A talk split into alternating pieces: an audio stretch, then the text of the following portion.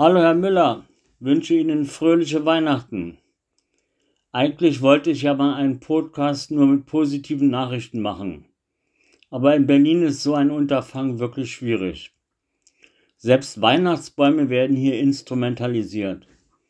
Besessen bis bekloppt agierten nämlich selbst in der Weihnachtswoche die selbsternannten Klimaaktivisten. Die letzte Aktion am Brandenburger Tor sollte wohl besonders witzig sein. Unter den Augen der arglosen Polizei verschafften sich zwei Klimaaktivistinnen mit einer Hebebühne Zugang zum 15 Meter hohen festlich geschmückten Spitze des Weihnachtsbaums und kürzten diesen mit einer Handsäge um zwei Meter. Dieser Baumfrevel zeigt einmal mehr, wie verkommen diese sogenannte letzte Generation ist. Die Polizei, die nun Spott ob ihrer Untätigkeit einstecken muss, fertigte Anzeigen wegen Sachbeschädigung. Anders als in Berlin ermittelt die Staatsanwaltschaft Neuruppin gegen die Gruppe Letzte Generation wegen des Verdachts der Bildung einer kriminellen Vereinigung, wegen ihrer Blockadeaktion auf dem Flughafen BER Schönefeld. Die Klimakaoten werden von Bundesland zu Bundesland anders behandelt. In Berlin ist man besonders milde und verständnisvoll. Für mich zeigt sich hier ein besonders absurder und skandalöser Strafföderalismus in Deutschland. Selbst in der Weihnachtswoche ging die Berliner Politik nicht in die Weihnachtspause, sondern rühmte sich vermeintlicher Erfolge.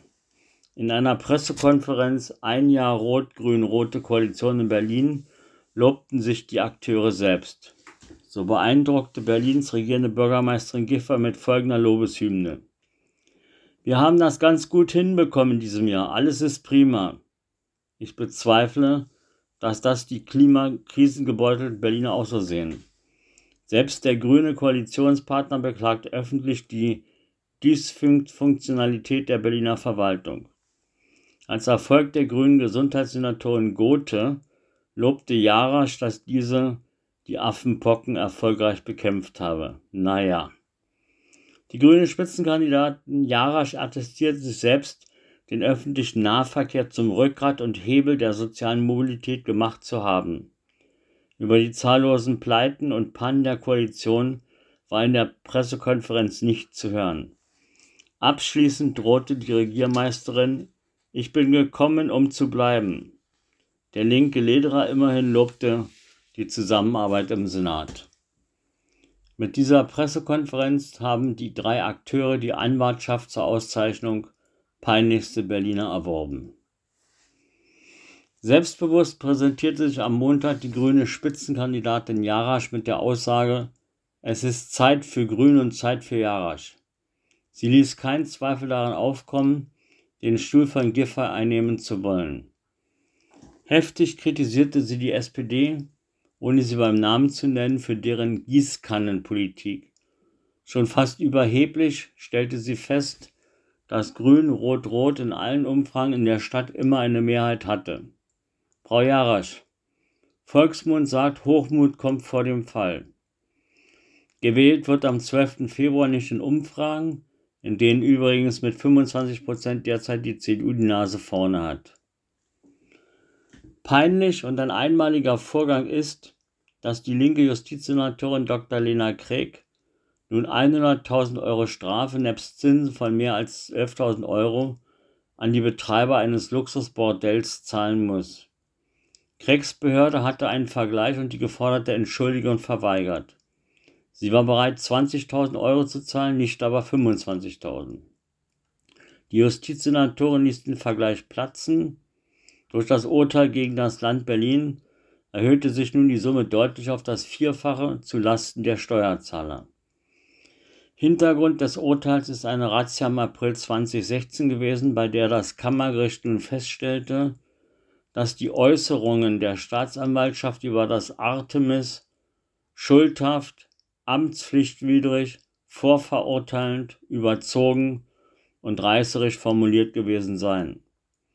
Seinerzeit hatten 900 Beamte das Artemis gestürmt. Positives meldeten am Freitag die Tageszeitung über den Hauptstadtflughafen mit der Überschrift BER besteht Bewährungsprobe Ferienauftakt ohne Chaos. So sollen bis Silvester 600.000 Fluggäste abgefertigt werden. Diese werden jedoch gebeten, zweieinhalb Stunden vor Abflug auf dem Flughafen zu erscheinen. So werden aus Selbstverständlichkeiten in Berlin Jubelmeldungen.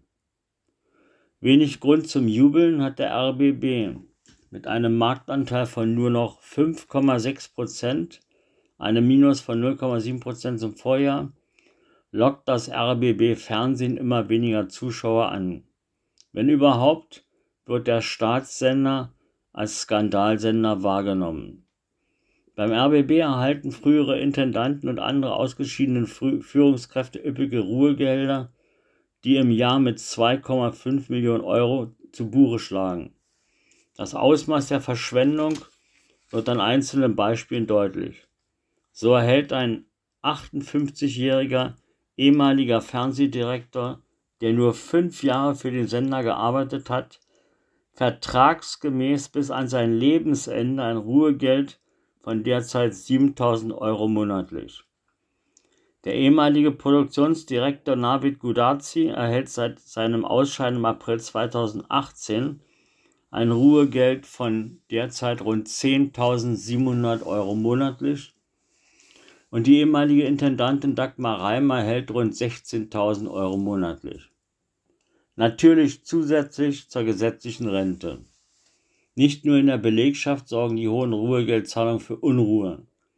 Angesichts dieser Verschwendung von Beitragsgeldern im öffentlich-rechtlichen Rundfunk klingen die Forderungen aus der Politik naiv und hilflos. So forderte die grüne Politikerin Antje Kapek, aktive und ausgeschiedene Führungskräfte sollten freiwillig auf ihre dicken Pensionsansprüche verzichten. Ob sie erhört wird? Mehr als fraglich. Besonders erschüttert hat mich vor wenigen Tagen der Unfalltod eines 15-jährigen Mädchens. Jeder Verkehrsunfalltod ist schrecklich. Dieser war aber in besonderer Weise überflüssig und nicht unvermeidbar. Nach bisherigen Erkenntnissen der, der Polizei ist das Unfallopfer bei Rot über die Straße gegangen und wurde von einem BVG-Bus erfasst.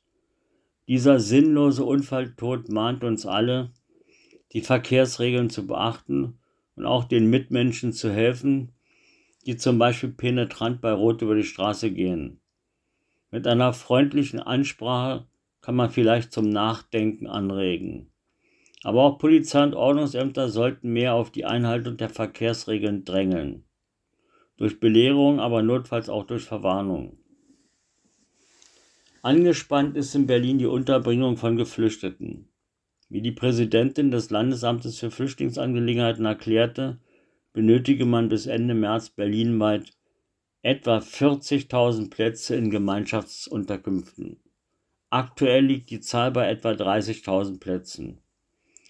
Der Senat will auch weiterhin keine Turnhallen mit Flüchtlingen belegen. Stattdessen wird unter anderem der Flughafen Tegel für die Unterbringung genutzt. Da eigentlich aber ab Januar laut Senatsbeschluss die Hangars in Tegel unter anderem für den Umzug der Hochschule für Technik freigezogen werden sollen, bahnt sich ein Konflikt zwischen Sozialsenatorin Kipping und der regierenden Bürgermeisterin an. Berlins Innensenatorin Spranger lobt sich selbst für die im Februar geplante Fertigstellung der Prestige-Polizeiwache am Cottbusser Tor. Stolz verkündet sie, dass der Kostenrahmen von 3,5 Millionen für die Kotti-Wache eingehalten wird. Über die Sinnhaftigkeit einer Polizeiwache im ersten Stock eines Wohnhauses im neuen Kreuzberger Zentrum wird weiter heftig gestritten. Mit meiner heutigen Gastro-Empfehlung gehe ich in das Berliner Umland in den Hohen Fleming. Nicht weit von Niemek befindet sich das Landhaus Alte Schmiede. Im Dörfchen Lüdensdorf ist das Restaurant und Hotel Alte Schmiede eine beliebte Adresse für spitzenmäßig zubereitete regionale Küche. Ob das Rumsteak für 33 Euro, das Bauernfrühstück nach Landhausart für 15,50 oder die knusprig gebratene Fleming Forelle für 19,50 findet jeder was Leckeres auf der Speisekarte.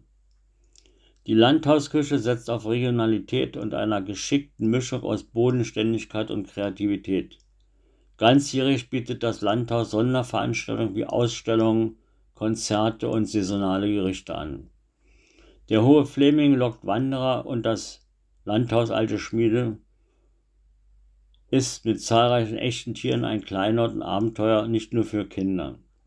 Lünsdorf ist zu jeder Jahreszeit schön und es lohnt die knapp einstündige Anreise aus der Innenstadt zur Landpartie nach Brandenburg. Die Anschrift lautet Niemek Lünsdorf, Dorfstraße 13, Landhaus Alte Schmiede. Ich wünsche Ihnen ein friedvolles und erholsames Weihnachtsfest. Alles Gute.